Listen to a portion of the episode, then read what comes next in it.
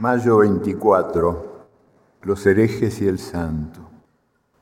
En este día del año 1543 murió Nicolás Copérnico.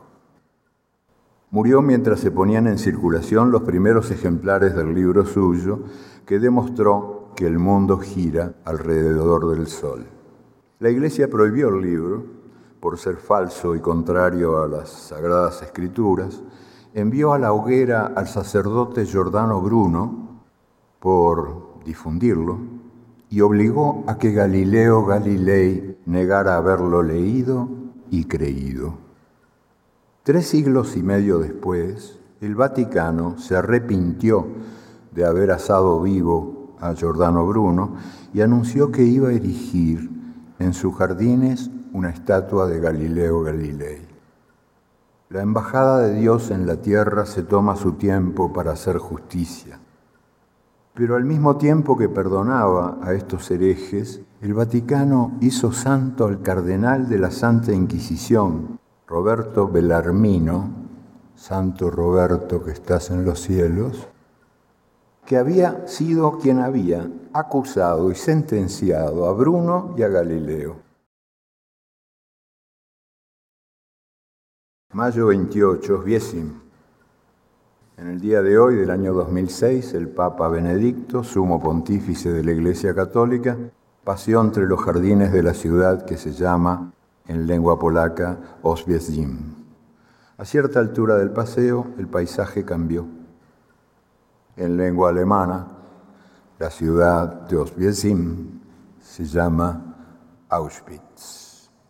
Y en Auschwitz el Papa habló desde la fábrica de muerte más famosa del mundo, habló y preguntó, pero Dios, ¿dónde estaba? Y nadie le informó que Dios nunca había cambiado de domicilio y preguntó, ¿por qué Dios se quedó callado? Y nadie le aclaró que quien se había quedado callada era la iglesia, su iglesia, que en nombre de Dios hablaba. Abril 12, la fabricación del culpable. Un día como hoy del año 33, día más, día menos, Jesús de Nazaret murió en la cruz. Sus jueces lo condenaron por incitación a la idolatría, blasfemias y superstición abominable.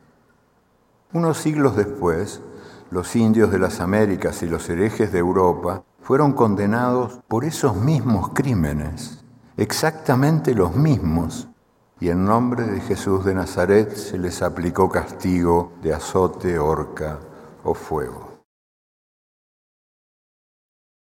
Octubre 12. Claro, como adivinarán, los más astutos, el descubrimiento. En 1492, los nativos descubrieron que eran indios, descubrieron que vivían en América, descubrieron que estaban desnudos, descubrieron que existía el pecado, descubrieron que debían obediencia a un rey y a una reina de otro mundo y a un Dios de otro cielo y que ese Dios había inventado la culpa y el vestido.